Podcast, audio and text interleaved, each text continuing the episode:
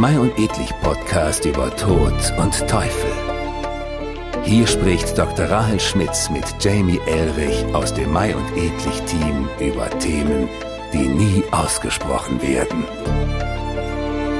Auf geht's in schaurige Minuten.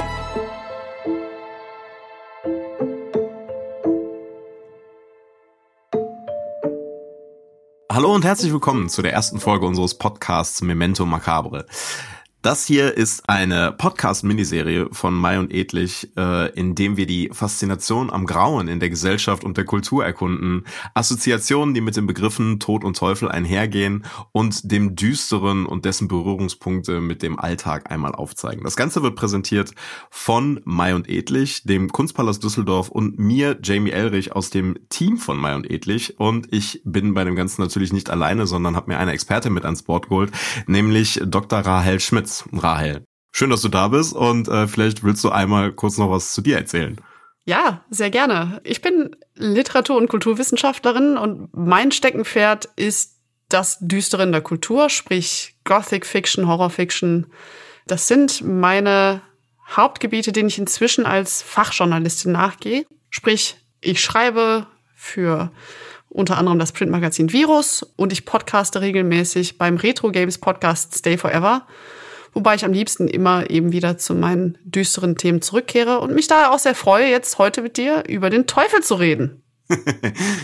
schön, dass du da bist und äh, schön, dass wir heute einmal über den Teufel äh, sprechen können und was er so in, in oder wo er auch so in unserem Alltag kreucht und fleucht wir haben ja so alle, glaube ich, ähnliche Vorstellungen von dem, was der Teufel so sein kann. Ich glaube, jeder hat so dieses prototypische Bild von äh, dem kleinen Figürchen mit Zackenschwanz, breitem Grinsen, rotem Fell und äh, Pferdefuß die allermeisten von uns werden sich ehrlicherweise irgendwann mal mit Faust auch haben rumprügeln dürfen, vielleicht mit sehr viel Freude äh, in der Schule oder im Studium, vielleicht auch Menschen wie ich mit nicht ganz so viel Freude, aber man hat es dann mitgenommen und weiß, worum es geht. Mittlerweile kann ich äh, Faust auch sehr gut finden, aber wie das so ist, als Teenie war das nicht unbedingt so. Willst du uns da vielleicht mal einen kurzen Abriss darüber geben, was vielleicht äh, der Teufel alleine schon im Alltag in der Schule, im Studium mit Faust so mit uns gemacht hat. Ja, bei Faust denken wir jetzt meistens natürlich immer an Goethe. Das ist ja auch wichtiger Teil von unserem deutschen Literaturkanon. Und es ist die Geschichte vom ganz klassischen Teufelspakt, wo bei Goethe zumindest dann ein ambitionierter Wissenschaftler sich auf den Teufel einlässt, in dem Fall auf Mephisto, Mephistopheles um so eben die Dinge zu kriegen, die er gerne hätte im Leben und dabei auch bereit ist, seine Seele zu verkaufen. Was etwas weniger bekannt ist, ist, dass Goethe keineswegs der Erfinder von Faust ist, sondern der Fauststoff, wie es eigentlich heißt, ist eine sehr, sehr alte Legende schon, die es in vielen Kulturen gegeben hat. Es gibt beispielsweise eine sehr bekannte englische Vorlage auch. In allen diesen Adaptionen vom Fauststoff, sagen wir es mal so, ergibt sich ein sehr unterschiedliches Bild vom Teufel, von diesem Mephisto-Charakter, wie der denn jetzt eigentlich auftritt. Bei Goethe ist es ja fast schon ein Clown. Bei anderen, wie beispielsweise bei Christopher Marlowe, ist es dann eher schon eine düstere Gestalt. Aber da will ich jetzt auch nicht so weit vorgreifen, denn da kommen wir ja später auch noch zu. das finde ich auf jeden Fall spannend, dass es äh, selbst in der klassischen Literatur schon quasi die Coverversion gab. Finde ich dann mal ganz, ganz schön zu hören, dass man sich damals auch äh, gerne mit Stoff beschäftigt hat, der schon da war. Jetzt hat ja Seda auch irgendwo so eine persönliche Geschichte, sag ich mal, oder ein persönliches Bild von dem, was der Teufel mit einem macht. Äh, sicherlich verteufelt jeder im Alltag irgendwas oder hat jemanden, den er als der Teufel persönlich bezeichnet. Ähm, das mag für jeden eine andere Person sein. Jetzt weiß ich von dir, Du hast auf jeden Fall auch noch mal eine ganz spannende Geschichte, die ich eigentlich gerne äh, unseren Zuhörern äh, mitgeben wollen würde. Äh, könntest du uns da noch mal ein, ein kleines Intro zu dem geben, was du da mitbringst? Ja, sehr, sehr gerne. Ich habe den Teufel quasi schon von klein an immer gekannt, in gewisser Weise. Ich bin gebürtige Aachenerin und in Aachen haben wir gleich mehrere Sagen und Legenden, die sich um den Teufel und auch um den Tod spinnen. Um jetzt hier an der Stelle nicht zu ausladend zu sein, möchte ich mal gerade ganz kurz die erste Sage, die greifen teilweise auch ineinander. Das ist also quasi ein übergreifender Plot. Aber die erste von diesen Sagen, die möchte ich jetzt mal ganz kurz umreißen. Und zwar ist es die Dombausage von Aachen. Denn wie das heute ist, so war es auch damals schon, Bauprojekte, insbesondere größere Bauprojekte, kommen sehr gerne in Verzug. Nun sollte aber der Dom zu einem sehr bestimmten geplanten Termin fertiggestellt sein. Und daher hat der Dombaumeister einen Pakt mit dem Teufel geschlossen. Nämlich wurde dem Teufel die erste Seele versprochen, die nach Fertigstellung des Doms äh, das Gebäude betrat. Das ist üblicherweise der Weihbischof, also auch eine sehr, ich sage jetzt mal, hochwertige Seele. Aber die klugen Aachener haben sich das natürlich nicht gefallen lassen und sie haben den Teufel überlistet. Sie haben stattdessen nämlich noch vor dem Weihbischof eine Wölfin in die Kapelle gejagt. Der Teufel hat dieser Wölfin die Seele entrissen und als er die List bemerkt hat, schlug er voll Wut die Türen vom Dom zu. Dabei hat er sich aber einen Daumen abgeklemmt. Und wenn man heute den Aachener Dom besucht, kann man im rechten Türgriff vom Hauptportal immer noch diesen Daumen mehr spüren. Nicht schlecht. Das finde ich auf jeden Fall richtig gut. Äh, ich war selber leider noch nie in Aachen oder im Aachener Dom, aber äh, das finde ich richtig spannend. Äh, interessant. Von den Gliedmaßen des Teufels, die wir dann überall in der Welt anscheinend noch finden können. Ähm, vielleicht einmal auch zu dem Punkt, äh, ja, was, wer oder was ist denn jetzt letztendlich der Teufel so genau? Wir hatten es jetzt gerade einmal schon mal angerissen. Wir haben den Fauststoff, wo der Teufel ja mehr oder minder so ein fast schon kollegialer Widersacher ist zu äh, ja verschiedenen Iterationen äh, über Literatur hinaus in der Musik in der Darstellung sicherlich auch im im, im Film. Kannst du uns vielleicht einmal erklären äh, und sagen wer oder was der Teufel letztendlich genau ist? Das ist schon eine relativ komplexe Frage für den Einstieg denn der Teufel erfüllt sehr viele verschiedene Funktionen. Je nachdem in welcher Rolle er gerade auftritt du hast schon gesagt, im Fauststoff hat er fast was Kollegiales. Das hängt eben auch mit dieser Idee vom Teufelspakt vor. Ähm, der Teufel gibt mir schöne Dinge und dafür kriegt er später meine Seele. Eine andere Funktion wäre, dass der Teufel schlichtweg die Personifizierung vom Bösen ist. Er ist der Gegenspieler Gottes, er ist Herrscher der Hölle, er ist Verführer der Menschen, das ist dann auch eben wieder was, was sehr nah mit dem Teufelspakt zusammenhängt. Er ist natürlich aber auch ein gefallener Engel da wird das dann schon sehr zwiespältig, weil ein Engel, der gleichzeitig das Urböse ist, das ist ja erstmal ein sehr komplexer Widerspruch. Und in einigen Darstellungen ist er sogar der direkte Diener Gottes. Also das sind sehr viele verschiedene Rollen, die der Teufel erfüllen kann. Visuell, du hast eben schon dieses ganz klassische, fast schon plakative Bild vom Teufel genannt, Hörner, Pferdefuß. Was da ganz spannend ist, ist, dass dieses ganz klassische Bild unreine Tiere miteinander kombiniert oder das, was man früher als unreine Tiere gesehen hätte und eigentlich alles, was sonst noch als hässlich galt. Das heißt, schon visuell wurden ähm, insbesondere im Mittelalter eigentlich sehr viele negative Eigenschaften in diese Teufelsfigur gesteckt. Wobei, hier schon so ein kleines Fun fact am Rande, auch diese Darstellung schon interkulturelle Bezüge hat. Also sprich, auch in dieser Darstellung sieht man schon Fußspuren von anderen Kulturen und Religionen in der Teufelsdarstellung. Da kommen wir auch später, denke ich, noch mehr zu.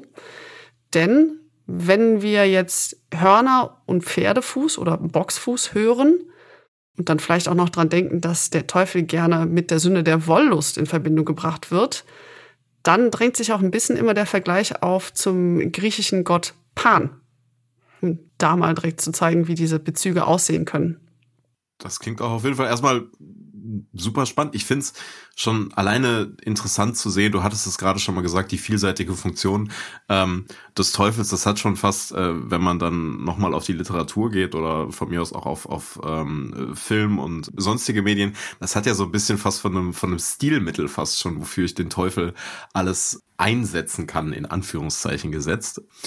Jetzt ist es ja so, diese verschiedenen Funktionen und Rollen, die der Teufel hat, die werden ja sicherlich auch nicht immer dadurch transportiert, dass, dass das Ganze einfach nur als der Teufel benannt wird. Du sagtest es gerade schon, der gefallene Engel ist direkt ein anderes äh, Bild, das ich äh, von diesem, von dieser Person habe, als dann eben der Satan oder der Herrscher der Hölle. Das ist direkt ein viel düsteres Bild, das da gezeichnet wird. Ich weiß oder ich kenne, jeder von uns kennt diverse äh, Namen, die der Teufel irgendwie hat. Kannst du uns da vielleicht, also nicht nur einen kleinen Überblick geben, sondern ich fände auch schön, wenn wir da so ein bisschen einmal reingehen, wo kommt denn das Ganze auch her? Weil ich sag mal, für mich als, als Kind, das ist so ein, ähnlich wie es bei mir als Kind war mit dem Weihnachtsmann und dem Christkind, äh, war Satan und Belzebub immer äh, gleichgesetzt. Aber ich, wie ich von dir gelernt habe, das stimmt ja gar nicht. ja, ich glaube, um auf die Namen des Teufels einzugehen, lohnt es sich gerade noch einen ganz kurzen Abriss von der Geschichte des Teufels zu machen, der historischen Geschichte äh, um einfach auch zu verstehen, wann sich welches Bild vom Teufel eigentlich entwickelt hat. Ganz wichtig, die Teufelsgestalt gibt es in vielen Religionen und Kulturen. Aber so richtig erfolgreich und für unsere heutige Gesellschaft prägend wurde er spezifisch mit dem Christentum. Man könnte fast sagen, der Teufel, wie wir uns ihn heute vorstellen, wurde im christlichen Europa ungefähr 14. Jahrhundert erfunden. Und er hatte seine Hochzeit wirklich vom 14. bis 17. Jahrhundert. Also Hochzeit im Sinne von, da war die Teufelsvorstellung besonders relevant, besonders bedrohlich auch. Das ist, wenn man sich das jetzt historisch betrachtet, die Zeit der schwarzen Pest. Das ist der Einfall der Osmanen in Europa. Das ist die Kirchenspaltung, 30-jähriger Krieg. Und natürlich ganz wichtig, die Inquisition und die Hexenverfolgung. Zu der visuellen Darstellung des Teufels zu dieser Zeit haben wir auch die Kunsthistorikerin und Ausstellungskuratorin Westry Page befragt. Die Teufeldarstellungen haben sich unglaublich viel geändert über die Zeit. In der Ausstellung beginnen wir im ausgehenden Mittelalter. Im Mittelalter waren die Kirche und Gott im Zentrum des Lebens und die Darstellungen des Teufels, auch von Dämonen, spielten eine belehrende Rolle in der Gesellschaft. Nämlich der Teufel sollte Herzen in Schrecken versetzen und Seelen zur Erlösung führen. Wir sollen beim Betrachten eines Teufels in der Kunst daran denken, was passiert nach dem Tod, wenn ich mich nicht so gut benehme in diesem Leben. Und von daher sehen wir auch in dieser Zeit Teufel und Dämonen, die Mischwesen aus unterschiedlichen Tieren sind, mit Krallen und Hörnern. Wir wissen, dass die Bibel keine klare visuelle Vorlage gibt für diese böse Wesen. Der Teufel kann eine Schlange sein ein Mensch sein, eine unsichtbare Kraft sein. Dämonen waren eher das Gegenteil von Engeln. Das heißt, Engeln waren ähm, hell und im Gewand und schön und Dämonen waren eben nackt und dunkel und grotesk. Also der Fleisch wurde auch betont. Ähm, und von daher sieht man auch eine unglaubliche Fantasie, was dahinter steckt in diesen bösen Wesen. Ähm, es gab genau so viel Mühe, sich böse Wesen und die Darstellung von bösen Wesen auszudenken, wie bei der Schönheit zum Beispiel. Ja, vielen Dank an Westray für den Schnelldurchlauf durch die mittelalterliche künstlerische Darstellung des Teufels. Jetzt würde mich interessieren, wie sich dieses Bild vom Teufel im Laufe der Jahrhunderte denn geändert hat. Später, so ungefähr zur Zeit der Reformation und der Aufklärung, ist der Teufel dann schon wieder deutlich weniger bedrohlich. Der Teufel wird hier in einigen Fällen sogar zum heroischen Vorbild oder zumindest zu, zu einem interessanten, vermenschlichten Charakter. Lauschen wir doch an der Stelle noch einmal Westry Page. Wir haben aber eine Änderung, die kommt in der Geschichte ungefähr mit der Aufklärung ähm, am Ende des 18. Jahrhunderts und im 19. Jahrhundert. In unserer Ausstellung haben wir einen Raum für diese Zeit. Das Verständnis des Bösen an sich ändert sich mit der Aufklärung und der Teufel kann in dieser Zeit auch als eine Figur, als eine Anführer von Rebellion verstanden werden oder genutzt werden. Die Literatur spielt eine wichtige Rolle in dieser Zeit für die Darstellungen des Teufels, ähm, wie Paradise Lost von John Milton Und letztendlich haben wir eine Figur, der sympathischer wird und der psychologisch komplexer wird. Und er kann sie austricksen sozusagen, aber er ist nicht dieses schauriges Geschöpf wie aus dem Mittelalter. Und er wird zu einem schönen Satan, auch als Mensch dargestellt, mit Muskeln und durchaus ein schöner Mensch äh, in vielen Darstellungen. Das ist im ach, ähm, also am Ende des 18. Jahrhunderts und im 19. Jahrhundert der Fall. Und gleichzeitig gibt es auch mehr Verständnis für andere, in Anführungszeichen, böse Charaktere, vielleicht Menschen, die mit psychischen Krankheiten kämpfen, Frauen, die sich prostituierten. In dieser Zeit gab es zunehmend Verständnis dafür, dass es durchaus Gründe gab, warum Menschen äh, sich in diesen Lagen befinden. Das heißt, mehr Sympathie als je zuvor für diese Charaktere. Die Monstrosität behielt im Allgemeinen eine bedrohliche Ausstrahlung, könnte aber dennoch genutzt werden, um den Status quo in Frage zu stellen. Vielen Dank, Westry. Das waren also die sich wandelnden Bilder des Teufels vom Mittelalter bis ins 19. Jahrhundert.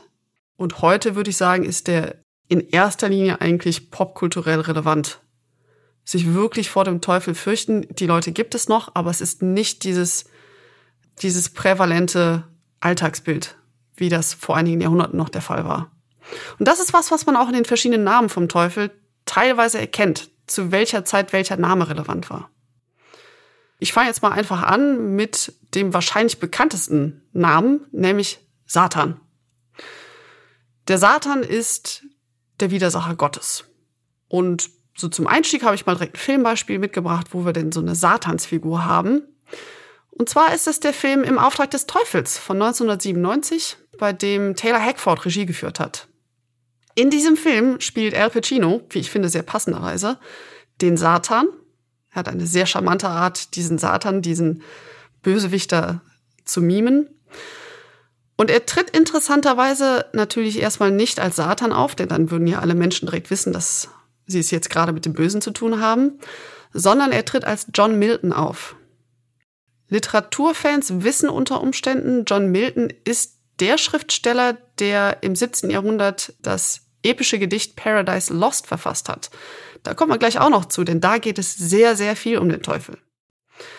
So, aber zurück zum Film. John Milton ist Chef einer New Yorker Anwaltskanzlei, die den Protagonisten Kevin Lomax, gespielt von Keanu Reeves, immer wieder dazu antreibt, Fälle von besonders verwerflichen Klienten anzunehmen.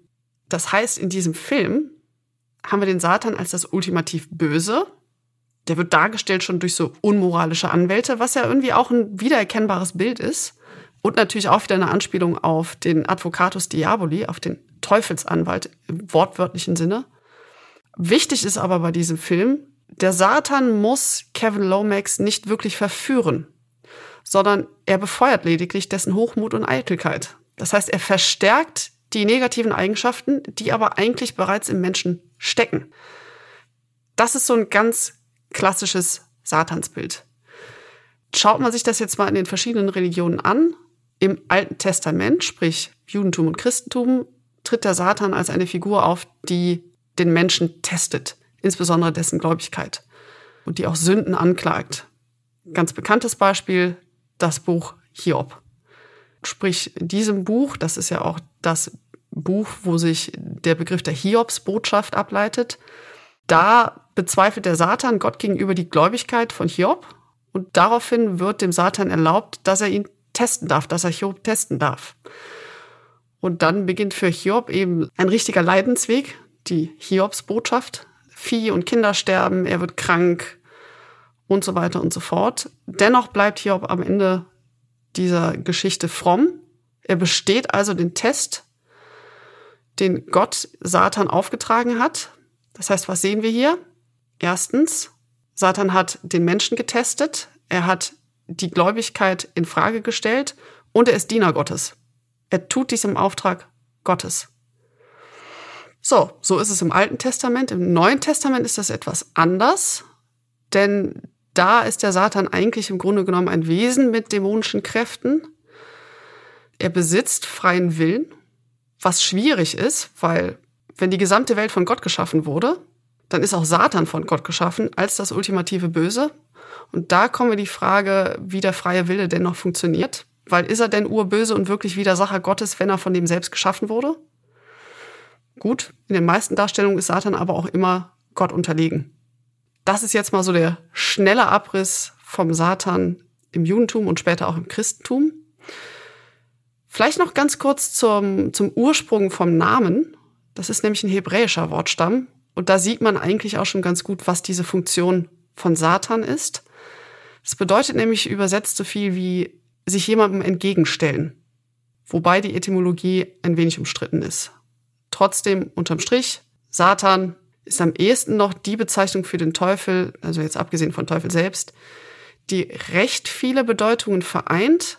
Ganz im Vordergrund, ganz wichtig steht aber immer, er ist ein Widersacher und er ist ein Versucher. Okay. Also äh, das ist ja auf jeden Fall schon mal ganz spannend da zu sehen, dass wir mit der Rolle des Satan hier vor allem dann in, in der Funktion tatsächlich als, als, naja, Beauftragter Gottes da ja auch nicht nur diese reine Rolle des, des Gegenspielers haben, ähm, sondern in dem Sinne ja auch jemanden, der ja klar logischerweise zum zum einen im, im, im Auftrag handelt, aber zum anderen ja dann fast schon wieder, je nachdem wie man es auslegen möchte, eine gute Tat vollbringt, indem er den Glauben testet und die Leute ein Stück weit, jedenfalls am Ende, vielleicht auch in ihrem Glauben bestätigt. Also das finde ich auch spannend zu sehen, dass das, ähm, dass das sicherlich auch eine Rolle sein kann, die der Teufel trotzdem erfüllen kann. Ist natürlich ein bisschen durch die Brust ins Auge dann zu sagen, das ist, das ist was Positives, was er tut. Aber ich finde das ganz spannend nochmal zu beleuchten einfach das ist was, was wir, glaube ich, in den nächsten Folgen immer mal wieder feststellen werden, dass ähm, gerade im Christentum gerade im Christentum ums Mittelalter drumherum das Weltbild sehr viel auf diesen negativen Konnotationen aufbaut, dass eben das Böse notwendig ist für das Gute. Und mhm. da kommen wir noch wieder. Und inwiefern, inwiefern man das als Gutes bezeichnen möchte. Okay, ja, es muss, ja klar, den Ausgleich muss es irgendwo immer geben. Ne? Ähm, wo wir gerade über das Positive auch geredet haben, äh, wir hatten gerade schon mal über das Thema der gefallene Engel gesprochen, also äh, eine eine nochmal andere Herangehensweise, ich nenne es jetzt mal so, um im literarischen äh, Wording zu bleiben, eine andere Herangehensweise an den Charakter Satan beziehungsweise an den Charakter des Teufels. Ja, das ist dann Luzifer, der gefallene Engel. Und ich persönlich würde sagen, das ist im Grunde genommen die 180-Grad-Drehung zu Satan. Man kennt Lucifer jetzt gerade unter Umständen aus der TV-Serie Lucifer, wo er dieser sympathische, wohlhabende Teufel ist, der, das ist ja eigentlich schon sehr lustig, aber der jahrelang in Therapie ist für seinen Narzissmus, der sich selbst und seine Emotionen gar nicht so wirklich kennt, geschweige denn versteht. Das heißt, in dieser Serie liegt der Fokus sehr stark auf die menschliche oder meinetwegen auch vermenschlichte Persönlichkeit von Lucifer. Das heißt, es geht sehr stark um die Eigenschaften, um die charakterlichen Eigenschaften, die irgendwo auch noch aus Menschenperspektive nachvollziehbar sind. Aber wir reden immer noch über den Teufel hier. Das finde ich ist ein sehr spannendes Bild. Schauen wir uns mal den Namen hier an. Das ist in dem Fall ein lateinischer Wortstamm, der übersetzt so viel bedeuten würde wie Lichtträger was ja auch schon sehr viel darüber aussagt, wie diese Gestalt gesehen wird. Sie hat viel mit Licht zu tun, aber es ist der gefallene Engel, der einst gegen Gott rebelliert hat und dafür aus dem Himmel verstoßen wurde. Und er wurde daraufhin zu Gottes Gegenspieler, dem Ursprung des Bösen und dem Herrscher der Hölle.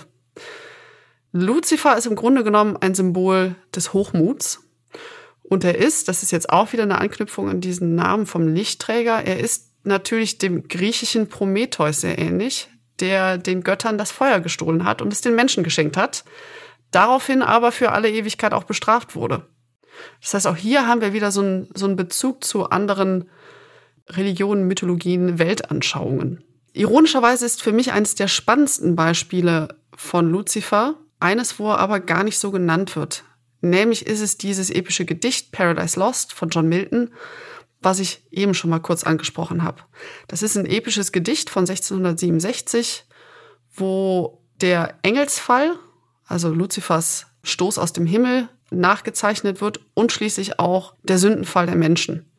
Das heißt, da wird sehr detailliert beschrieben, ähm, wie die Situation im Himmel ist, wie die Hölle entsteht, wie Luzifer zu Satan wird und wie schließlich die Menschen auch aus dem Paradies verstoßen werden.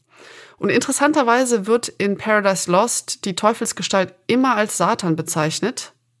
Er ist aber streng genommen von der Art, wie er behandelt wird, wie die charakterlichen Eigenschaften dargestellt werden, ist er das, was wir heute Luzifer nennen würden. Eben weil der Schwerpunkt so stark ist auf den Hochmut, auch wieder auf die Frage nach dem freien Willen, inwiefern handelt Luzifer oder Satan überhaupt nach eigenem Willen oder inwiefern ist er von Anfang an von Gott für diese Rolle bestimmt. Es hat auch da wieder damit zu tun, wie Entscheidungen zum Bösen getroffen werden. Und im Grunde genommen zeichnet Paradise Lost nach, wie Lucifer zum Satan wird. Also diese Abwärtsspirale zum Bösen. Und es gibt da, wie ich finde, sehr schöne und sehr spannende Illustrationen von diesem epischen Gedicht. Die, ähm, das sind Kupferstiche, hergestellt von äh, Gustave Doré, wo in den verschiedenen Illustrationen Lucifer immer hässlicher und teufelsartiger wird, so wie wir uns den Teufel vorstellen, auch eben schon genannt haben, wie so mit und mit beispielsweise die Flügel vom Engel zu Fledermausflügeln werden, wie mit und mit die Füße zu einem Klumpfuß verwachsen. Da an dieser Stelle auch mal eine kurze Hinweis. Wir haben bei diesem Podcast auch Kapitelbilder, wo wir euch solche Illustrationen dann auch zeigen. Wo wir sonst immer davon reden, dass wir ja eigentlich Screentime einsparen wollen, möchten wir jetzt natürlich gerne darauf hinweisen, dass äh, zu jeder Zeit hier gerne auf dem Bildschirm gelunzt werden kann. Ich find's total spannend, was du gerade zu Lucifer gesagt hast, nämlich, dass er in dem Sinne ja auch eine gewisse Fehlbarkeit verkörperlicht. Könnte man oder würdest du von dem, was du weißt und was du dir angeguckt hast, sagen, dass dass Lucifer, Lucifer, Lucifer, ich war bei der Serie, ähm, dass, dass Lucifer äh, schon fast äh, die die die menschenähnlichste Variante ist, weil er so eine, weil er eben diese gewisse Fehlbarkeit verkörperlicht und ja irgendwie diesen, ich sag mal prototypischen Absturz, also ne, wenn man wenn man den Charakter weiterverfolgt und ohne einzugreifen sieht, er wird immer mehr zu der Gestalt des Bösen wie das bei einem Menschen ja auch sein kann. Ne? Je, je fehlbarer jemand ist und je weniger Intervention er hat, desto schlimmer wird's. Äh, ist, ist, ist Lucifer so ein bisschen der, der wie der menschlichste oder die menschlichste aller Satan-Inkarnationen? Definitiv. Da werden auch die menschlichsten Eigenschaften verhandelt. Ne? Auch hier wieder Stichwort freier Wille, Hochmut, Eitelkeit. Das sind ja auch Eigenschaften, die mit den sieben Todsünden teilweise verbunden sind. Und es ist auch in Paradise Lost kein Zufall, dass die zwei Verstöße parallel behandelt werden. Du hast einmal Satan, der aus dem Himmel verstoßen wird, und du hast, oder Luzifer, der aus dem Himmel verstoßen wird, und du hast den Menschen, der aus dem Paradies verstoßen wird. Das ist schon eine sehr direkte Gegenüberstellung. Also von daher definitiv. Okay, also spannend zu sehen. Ich würde gerne einmal weg von dem menschlichsten aller Satan-Inkarnationen hin zu der Satan-Inkarnation, die wir eigentlich, glaube ich, größtenteils aus dem, aus dem Fauststoff kennen, äh, nämlich Mephistopheles, beziehungsweise Mephisto, der ja, glaube ich, auch so eigentlich nur in, in diesem Fauststoff oder beziehungsweise in Goethes Faust genannt wird. Also ich selber habe den Namen sonst nicht so oft gehört. Was kannst du uns denn da zu äh, dieser Variante erzählen? Ja, du hast völlig recht. Mephistopheles ist der Name, der explizit in Zusammenhang mit der Faustlegende genutzt wird. Da dann schon mal in verschiedenen Variationen. Mephistopheles, Mephistophilis, Mephisto. Also so kleine Wortspielereien. Gerade im Faust, wie wir ihn von Goethe kennen, ist Mephisto im Grunde genommen ein Hofnarr. Und ich habe da mal so ein kleines Zitat mitgebracht, was alle, die den Faust gelesen haben, wahrscheinlich sehr schnell wiedererkennen werden. Und zwar ist es die Passage, wie Mephisto sich selber vorstellt. Und da heißt es, Ich bin der Geist, der stets verneint. Und das mit Recht. Denn alles, was entsteht, ist wert, dass es zugrunde geht. Drum besser wär's, dass nichts entstünde. So ist denn alles, was ihr Sünde, Zerstörung, kurz das Böse nennt, mein eigentliches Element. Mephisto sagt hier schon direkt, das Böse ist sein Element, aber er hat auch gleichzeitig eine sehr humorvolle Art und Weise, wie er das vorstellt. Und das ist das, was ich meine mit, er ist eigentlich schon eine Art hofnah. Aber um jetzt nicht zu weit vorzugreifen, erstmal möchte ich den Faust hier an der Stelle noch ein bisschen einordnen. Wir kennen den Faust, wie gesagt, besonders aus Goethes Faust. Also der Urfaust ist von 1772. Die vollständige Veröffentlichung, so wie wir ihn auch heute lesen, ist von 1808. Und dort ist eben Mephisto diese komische, im Sinne von skurril, lustig, diese komische Gestalt, die eine Wette mit Gott abschließt. Und er ist Gott nie wirklich überlegen, aber er ist dennoch da, um auf bissige Weise Missstände aufzuzeigen. Das heißt, er kann, um es mal so auszudrücken, an Gottes Hof offen Gottes Werk kritisieren. Das wäre ein klassischer Hofnarr, diese Rolle. Ähm, das heißt, er weist sehr konkret auf die Missstände in Gottes Kreation, dem Menschen hin. Und das tut er eben anhand von Faust, diesem sehr eitlen und auch sehr wissbegierigen Alchemisten beziehungsweise Wissenschaftler. So, und an der Stelle würde ich jetzt nämlich mal gerne auf die historische Entwicklung vom Teufel zurückgreifen, die ich eben erwähnt habe. Wenn wir jetzt bedenken, mh, Goethes Faust, das ist also irgendwann um 1800, dann sind wir hier zu dem Zeitpunkt, wo Reformation und Aufklärung schon lange durch sind. Das heißt, der Teufel ist keine Bedrohung mehr zu dem Zeitpunkt. Also zumindest keine Bedrohung, so wie es im späten Mittelalter noch war. Schaut man sich aber frühere Umsetzungen vom Fauststoff an, dann tritt Mephisto da sehr anders auf. Ein ernsteres Beispiel ist Christopher Marlowes The Tragical History of Dr. Faustus. Das wurde 200 Jahre früher veröffentlicht, nämlich um 1616. Und hier ist Mephistopheles interessanterweise nicht der Teufel, sondern er ist nur der Diener des Teufels. Und er tritt sehr viel ernster auf. Er ist auch eine deutlich düsterere Gestalt, als Mephistus bei Goethe ist. Und das Spannende ist, dadurch, dass er eben nicht der Teufel selbst ist, sondern nur der Diener des Teufels, meidet diese Umsetzung vom Fauststoff diese Darstellung vom absolut Bösen, was ja immer schwierig ist. Ne? Ist genau wie im Film. Wenn ich das Monster sehen kann, ist es nicht mehr ganz so gruselig. Und in Christopher Marlowes Faustus, da wird diese Darstellung eben umgangen, indem nur der Diener vorgestellt wird. Und wichtig ist auch, dieser Diener wird von Faustus explizit beschworen. Er wünscht ihn herbei. Und er wird auch in dieser Geschichte selbst als tragischer Charakter dargestellt. Dieser Mephistopheles ist selbst verdammt in der Hölle. Das heißt, um hier zu den Überblick zu Mephisto oder Mephistopheles zu geben, da haben wir ganz im Vordergrund die Idee vom Teufelspakt und auch vom wissbegierigen Menschen, vom hochmütigen Menschen, der keine Grenzen anerkennt. Sprich, ein typischer Faustmensch, kann man sagen. Also ich finde zum einen diesen Einblick nochmal in uh, The Tragical History of Dr. Faustus finde ich sehr spannend, wie du es gerade gesagt hast, dass es da der Diener des Teufels ist. Jetzt äh, hat er nochmal eine weitere Inkarnation des, des Teufels, in dem, was wir hier gerade erklären, nochmal eine zusätzliche Rolle angenommen. Wir hatten gerade zu Beginn schon Satan, der auch Diener Gottes sein kann. Wir haben jetzt hier Mephistopheles, der auch nochmal Diener des Teufels selber sein kann. Im Endeffekt haben wir mit Mephistopheles, äh, Satan und Lucifer ja jetzt drei eigentlich extrem unterschiedliche Inkarnationen von dem, was wir, wenn wir ehrlich sind, bis vor 20 Minuten noch irgendwie zusammengefasst haben unter das ist das Böse. Äh, das finde ich sehr, sehr spannend zu sehen. Gibt es denn, oder sehr sicher gibt es, äh, weil ich es weiß, weil ich die Notizen kenne, gibt es, äh, gibt es denn noch eine weitere Rolle, die äh, du uns vielleicht nochmal präsentieren möchtest? Ja, und zwar den Diabolos. Der ist an sich gar nicht so spannend. Warum, das erkläre ich gleich. Aber es ist natürlich ein Begriff, den wir sehr alltäglich auch benutzen, wenn wir von diabolischen Zusammenhängen etc. sprechen. Das heißt, zumindest als Adjektiv wird Diabolos oft immer noch verwendet. Und es ist der eigentliche Ursprung von unserem Wort Teufel, das ist ein griechischer Wortstamm, also übersetzt ungefähr so viel wie Durcheinanderwerfer oder Auseinanderbringer.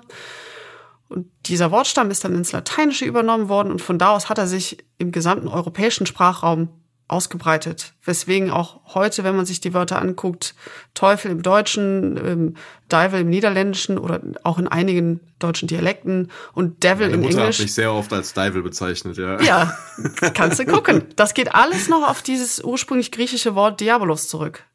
Was wir eben dann im Diabolischen heute kennen, was wir unter Umständen auch aus der Videospielreihe Diablo kennen, die ja auch mit diesem Wort spielt, wo Diablo dann einer der wichtigsten Dämonen und Endgegner ist, zusammen mit seinen zwei Brüdern Mephisto und Baal, was manchmal eben dann auch Teufelsnamen sind. Und es ist auch das Wort, was wir kennen vom, ich habe es eben schon mal kurz erwähnt, vom Advocatus Diaboli, vom Anwalt des Teufels, wie wir ihn auch im Auftrag des Teufels haben. Wobei eigentlich der Advocatus Diaboli, muss man jetzt mal kurz sagen, das ist eine rhetorische Strategie, bei dem man sehr gezielt eine Gegenposition einnimmt, um die eigene Position zu testen. Aber ich glaube, das würde an dieser Stelle jetzt zu weit führen, auf diese Strategie weiter einzugehen. Das heißt, der Diabolos ist eigentlich nichts anderes als der Teufel, aber es ist der deutlich seltenere Begriff heute geworden, weil sich eben die Sprache an der Stelle einfach weiterentwickelt hat. Vielleicht noch ähm, ein anderer sehr spannender Begriff, ähm, den du eben schon auf den Tisch gebracht hast, ist Belzebub, der Herr der Fliegen. Das ist ein Begriff, der manchmal synonym für den Teufel genutzt wird. Er tritt aber meistens eher als eigenständiger Dämon auf, als einer der verschiedenen Höllenfürsten. Unter anderem übrigens auch in Paradise Lost. Da tritt er als eigener Höllenfürst auf, zusammen mit Belial und Behemoth.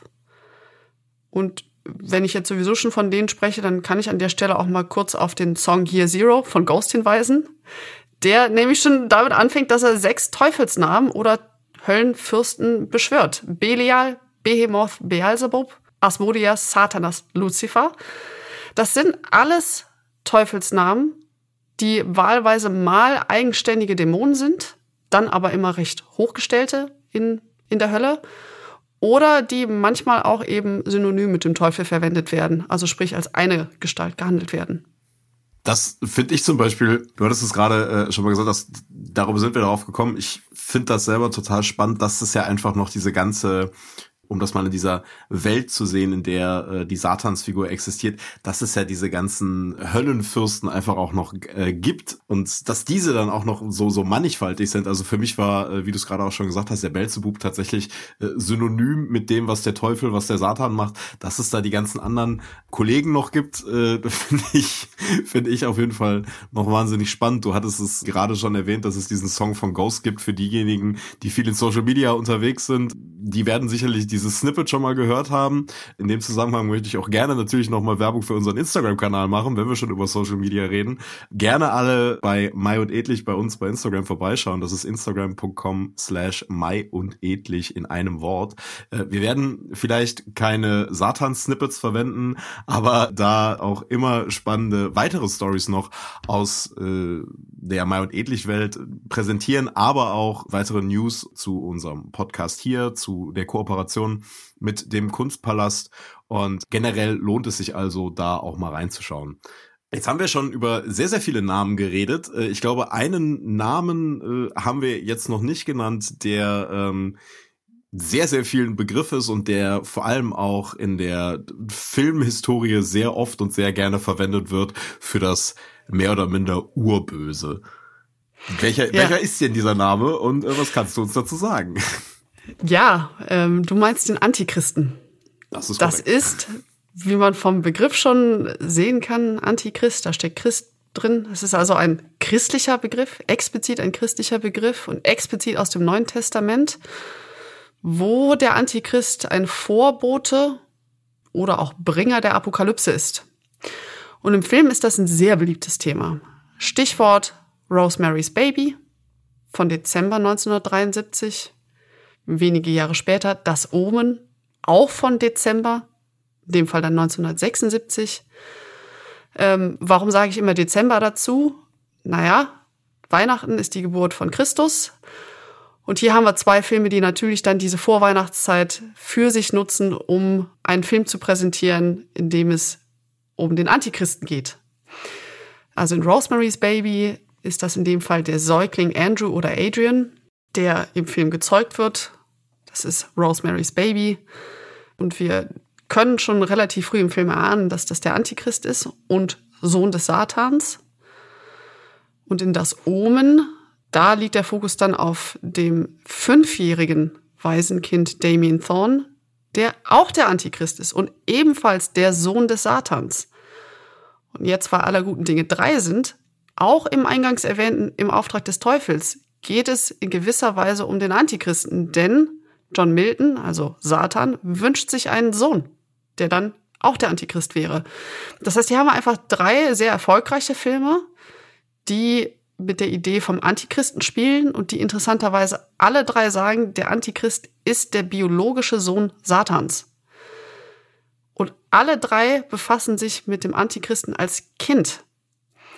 Das liegt natürlich ein bisschen daran, weil sie damit offen lassen, wie die Endzeit, diese Apokalypse tatsächlich aussehen wird. Das lösen die Filme letztlich nicht auf, aber sie zeigen, das Kind gibt es jetzt, der Antichrist ist nun da, es wird sich ändern. Die Welt wird sich jetzt ändern.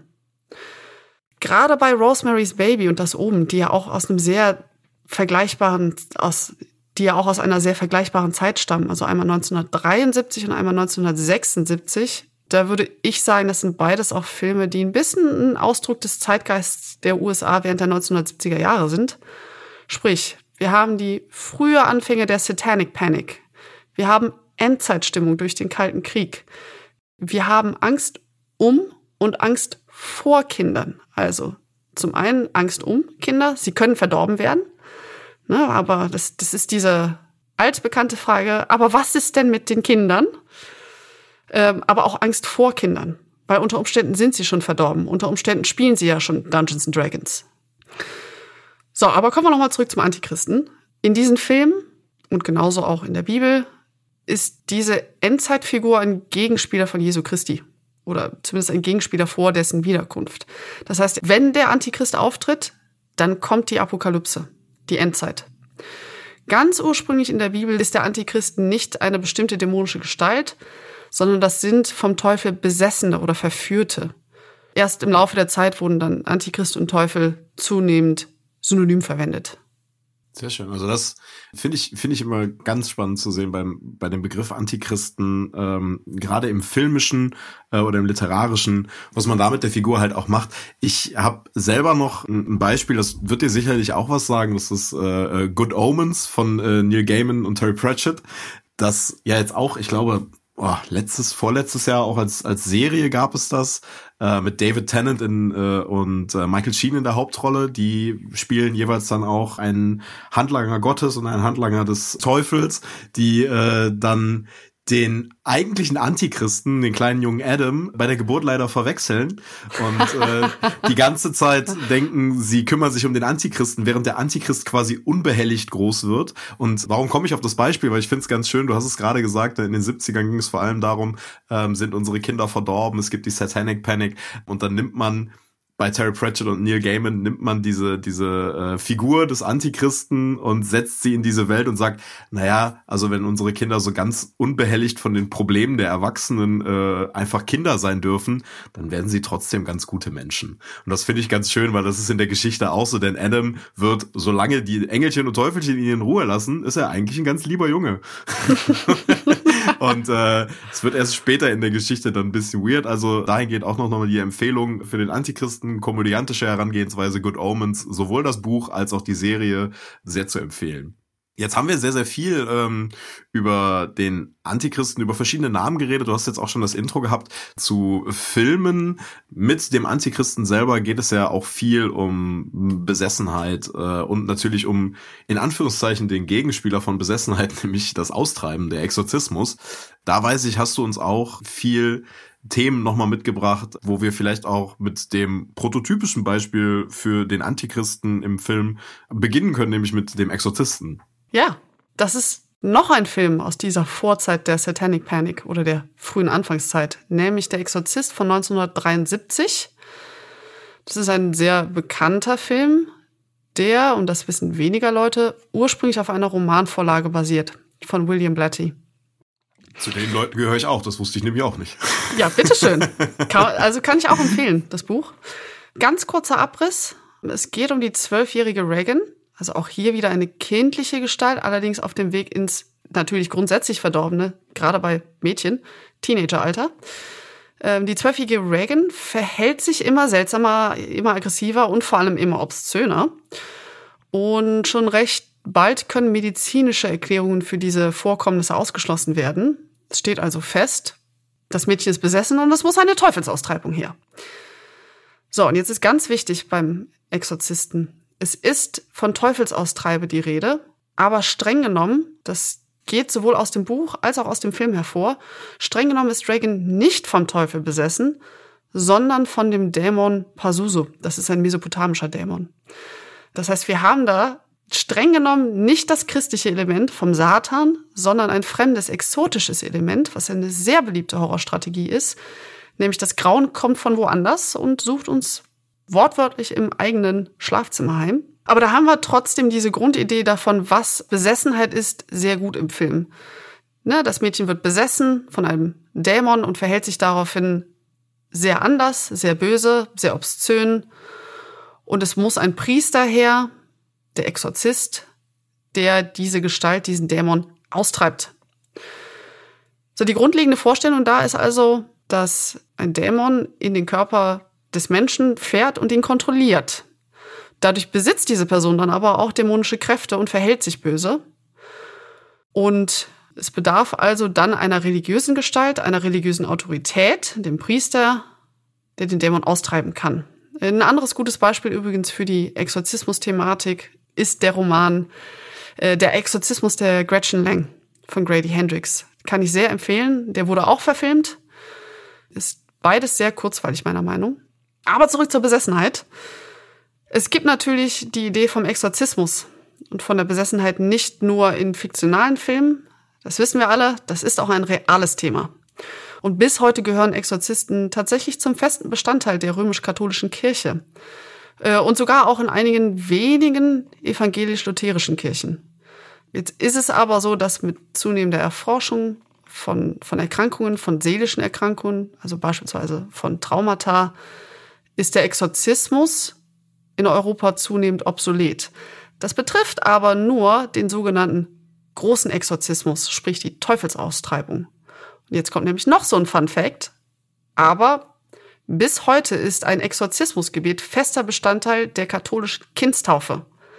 Da heißt es nämlich, schütze dieses Kind und halte von ihm fern, was schädlich und unmenschlich ist, bewahre es vor Satans Macht, damit es dir in Treue folgt. Das heißt, schon bei der Kindstaufe ist so ein Exorzismusgebet dabei, wo das Kind vor teuflischem Einfluss gewappnet wird. Der große Exorzismus, wie gesagt, die Teufelsaustreibung, das erregt auch heute noch hin und wieder Aufmerksamkeit. Der letzte größere Fall in Deutschland war Anneliese Michel in 1976, die aufgrund einer kirchlich genehmigten Teufelsaustreibung verstarb. Das ist der letzte offizielle deutsche Exorzismusfall. In anderen Ländern ist es ein bisschen anders. Generell, wie gesagt, das Thema ist nicht mehr so relevant, wie es das mal war, aber es ist keineswegs in der Versenkung verschwunden. Der große Exorzismus steht natürlich völlig zu Recht, insbesondere deswegen in Kritik, weil viele der Rituale als menschenverachtend angesehen werden. Also Anneliese Michel beispielsweise konkret ist an Unterernährung und Entkräftung verstorben. Das ist ein krasser Fall, aber da muss man natürlich darauf hinweisen, das ist ein sehr ernstes Thema. Anderer Kritikpunkt ist, dass zu wenig unterschieden wird zwischen psychischer Krankheit und religiöser Suggestion. Den Glauben an Besessenheit und den nötigen Exorzismus. Den gibt es aber auch nicht nur im Christentum, sondern auch das ist etwas, was es in den meisten mono- und polytheistischen Religionen gibt. Das heißt, auch die Teufelsaustreibung ist nicht etwas rein katholisches.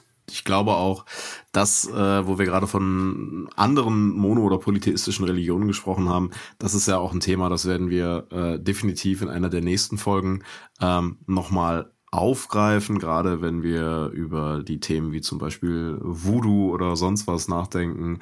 Da werden wir auch nochmal drauf zu sprechen kommen. Jetzt haben wir sehr, sehr viel über Popkultur gesprochen. Wir haben viele spannende Themen aufgemacht und auch viele Begrifflichkeiten nochmal erklärt.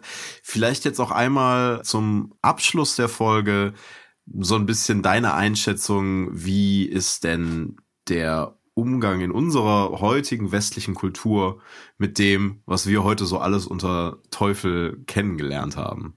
Das ist eine sehr spannende Frage, weil auf der einen Seite würde ich sagen, der Teufel ist heute in erster Linie in der Popkultur relevant. In Filmen, in Serien. Haben wir ja auch ein paar jetzt besprochen.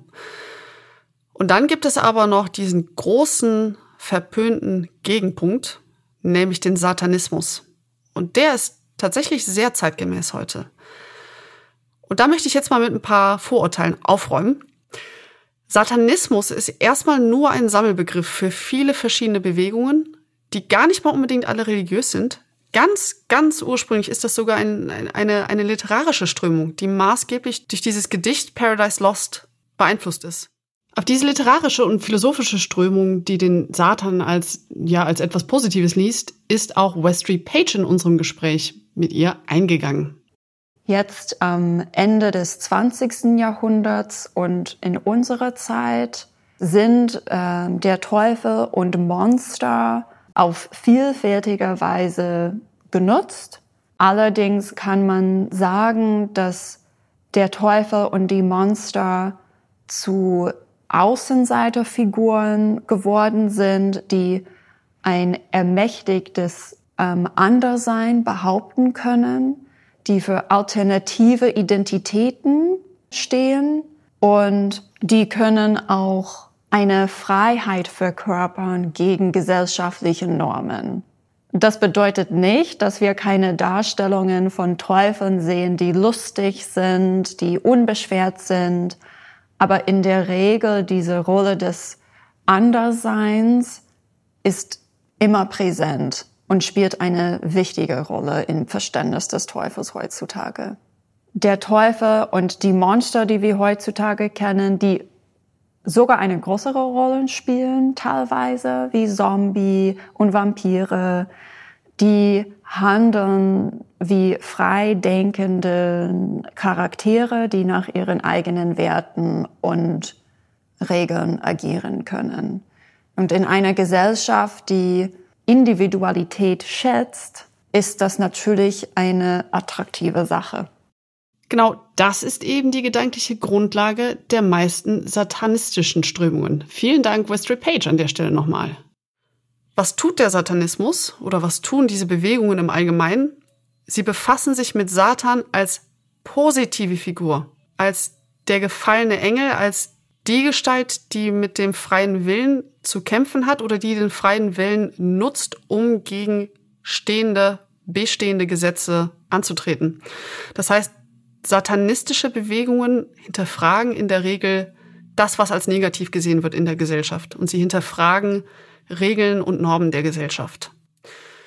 Natürlich wurden insbesondere satanistische religiöse Zusammenschlüsse ähnlich wie jede andere Religion und jede andere religiöse Institution auch für sehr problematische Zwecke missbraucht.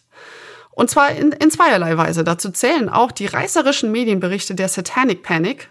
Wie gesagt, Dungeons and Dragons war eine Zeit lang etwas sehr, sehr Böses oder wurde zumindest so angesehen. Und auch die Satanic Panic hat sehr großen Schaden angerichtet an individuellen Schicksalen. Aber auf der anderen Seite haben wir natürlich auch rechtsextremistisches Gedankengut in einzelnen dieser satanistischen Gruppierungen. Aber keineswegs in allen. Und das ist mir sehr wichtig, das zu betonen. Um mal auf zwei im Detail einzugehen, um das etwas genauer vorzustellen. Die wahrscheinlich bekannteste Institution ist die Church of Satan, die 1966 von Anton LaFay gegründet wurde. Und da gibt es eine satanische Bibel, die wirklich die Glaubensschrift, die Rituale und so weiter kodifiziert. Die Church of Satan ist atheistisch. Es gibt also keinen Gott in dieser Vorstellung. Sie ist auch apolitisch. Was sie tut, ist, sie nimmt Satan als archetypisches Vorbild, um das eigene Schicksal in die Hand zu nehmen. Das heißt, es ist ein sehr radikaler Egoismus, der praktiziert wird gepaart mit sehr viel Religionsparodie. Bekanntestes Beispiel oder bekanntestes Mitglied der Church of Satan ist heute wahrscheinlich Marilyn Manson, der selber eine schwierige Persönlichkeit ist, wie wir inzwischen wissen. Und es ist auch so, dass bei dieser Church of Satan sich mit der Zeit immer wieder rechte Tendenzen eingeschlichen haben, beziehungsweise in Splittergruppen dann auch von der Church of Satan abgetrennt haben. Davon ein ganz starkes Gegenbeispiel ist aber der Satanic Temple, den man auch kennt, aber man verwechselt die beiden gerne miteinander. Äh, der Satanic Temple wurde aber erst 2013 von Lucian Greaves gegründet. Der ist also noch relativ neu. Das ist ebenfalls eine atheistische Organisation. Sie ist aber erstens nicht apolitisch, sondern sogar sehr politisch. Und zweitens, es gibt keinerlei esoterische Praktiken, äh, anders als bei der Church of Satan. Bei der Church of Satan gibt es tatsächlich Rituale. Das hat der Satanic Temple nicht. Ziel des Satanic Temples ist es, ein humanistisches Menschenbild zu fördern und das tun sie mit politischem Aktivismus, aber auch mit sehr viel Satire. Das heißt, auch hier haben wir wieder so ein bisschen humorvolles Element. Und der Duktus vom Satanic Temple ist Empathy, Reason, Advocacy, also mal kurz übersetzt, Empathie, Vernunft und Fürsprache. Und so handeln die Leute auch, also gerade sehr konkret setzen die sich in den USA beispielsweise für die Rechte bezüglich des Schwangerschaftsabbruchs ein. Und das ist nur ein Beispiel, wo sehr fortschrittlich gedacht wird, eben immer vor dem Hintergrund der menschlichen Selbstbestimmung. Es ist aber nicht dieser radikale Egoismus, wie wir den bei der Church of Satan haben. Das wären jetzt mal so zwei sehr konkrete Beispiele davon, was Satanismus überhaupt ist und sein kann. Das ist nicht immer Blut trinken, und Teufelsbeschwörungen, sondern diese Dinge sind eher, wie die Popkultur uns gerne den Satanismus vorstellen würde. Die Realität sieht anders aus. Finde ich auf jeden Fall auch zwei sehr spannende Beispiele, gerade der Satanic Temple. Ähm, natürlich in, in, in Anbetracht von dem, was du uns heute erklärt hast, stellt sich mir die Frage, warum man dann im Wording den Satanic Temple genommen hat und sich nicht eher auf äh, Lucifer irgendwo einigen konnte. Aber ich war bei der Gründung nicht dabei, deswegen kann ich da jetzt nicht so viel äh, zu sagen. Finde ich aber auf jeden Fall ganz spannend zu sehen. Ich glaube, ein weiterer äh, spannender Aspekt bei dem Ganzen ist sicherlich auch die Art und Weise, wie wir mit solchen Verteufelungen umgehen. Wir hatten vorhin einmal im, im, im Vorgespräch, haben wir auch schon über das Beispiel des Musikers Marilyn Manson gesprochen. Wir hatten auch, du hattest das schon angerissen, über Dungeons and Dragons gesprochen, wo man mit heutiger Perspektive drauf guckt und sagt, ha, gut, da haben die Jungs und äh, teilweise dann auch damals schon Mädels äh, sich in den Keller gesetzt und mit Pappfiguren gespielt. Ob das jetzt so teuflisch ist, weiß ich jetzt nicht so genau, wenn man sich anguckt, was manche Kinder heutzutage machen. Aber so diese, diese, diese Verteufelung auch in den Medien, das hat sich ja schon, da muss man sagen, glaube ich, da hat ein Stück weit nochmal eine, eine Wandlung in den Medien auch stattgefunden, wie mit dem, mit dem Wording Verteufelung umgegangen wird. Selbst äh, Ende der 90er, Anfang der 2000er mit Marilyn Manson haben wir ja noch ganz klar eine Figur gehabt, die ja von vielen auch in den Medien, gerade in den USA auch nochmal vermehrt, aber in den europäischen Medien war man da sich auch sehr einig mit, mit dem Antichrist in Person spricht, äh, einfach weil da jemand rumlief, der komplett anders war und sich im Wording definitiv von vielen äh, damaligen bekannten Musikern einfach abgegrenzt hat. Und das ist zum einen ist eine, ist eine gute Entwicklung, dass man da offen damit umgeht, da freuen wir uns darüber. Zum anderen aber auch einfach ja spannend zu sehen, was so über die Jahrzehnte hinweg alles in den Bereich des Teufels irgendwie gepackt wurde. Ja, definitiv. Da haben wir eben auch wieder die sehr simple Vorstellung von, ja, verteufelt, alles ist böse. Ja. Aber so simpel ist es nun mal leider nicht. Zum Glück muss man dazu sagen. Ähm, ich glaube, wenn, wenn alles schwarz und weiß wäre, dann wäre es ja auch ziemlich langweilig. Eine Sache, die auf jeden Fall nicht langweilig war, um eine großartige Überleitung meinerseits einmal rauszuholen, ist diese Folge. Ähm, ich danke dir für deine Zeit. Ich glaube, wir sind jetzt hier auch einmal am Ende, außer du hast noch eine Sache, wo du sagst, da möchte ich ganz dringend noch drüber reden. Nee, denn ich weiß ja schon, was die nächsten Folgen uns erwarten. Und ich meine, ganz großes Thema, was wir heute ausgelassen haben, ist die Hölle. Aber die kriegt bei uns ja auch ihre eigene Folge. Das ist, das, das ist sehr schön. Da freue ich mich, da freue ich mich auf jeden Fall drauf. Die nächste Folge wird auf jeden Fall das Thema die Darstellung vom Tod haben. Wer sich äh, für diese Folge begeistern konnte, wer sich für uns begeistern konnte, dem würden wir natürlich danken, wenn er uns ein äh, Follow hier lässt, den Podcast abonniert und Freunden und Bekannten davon erzählt. Die nächste Folge wird am 22. August erscheinen. Der Podcast äh, hier entsteht ja in Kooperation mit dem Kunstpalast Düsseldorf äh, zur Ausstellung Tod und Teufel. Diese äh, findet auch statt Und dem können, den Leuten können wir das nur eigentlich ans Herz legen, äh, da auch einmal hinzugehen. Was wir euch auch ans Herz legen können, ist natürlich auf Mai und Edlich die Tod und Teufel Kollektion zeitnah zu shoppen, die auch demnächst äh, erscheinen wird. Aber genug des Konsums gefrönt. Ich glaube, wir beide verabschieden uns jetzt einmal und äh, sagen äh, vielen Dank fürs Zuhören und äh, wir freuen uns, wenn ihr das nächste Mal wieder dabei seid. Bis zum nächsten Mal. Ciao.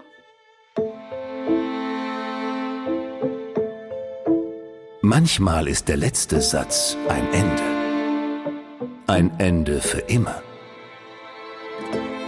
Bei diesem Podcast nicht. Das war Memento Macabre, ein Mai und Edlich Podcast über Tod und Teufel. Wer mehr in die Welt von Mai und Edlich eintauchen möchte, klickt einfach mal vorbei auf mai-edlich.de. Noch mehr Infos gibt es in den Show Notes.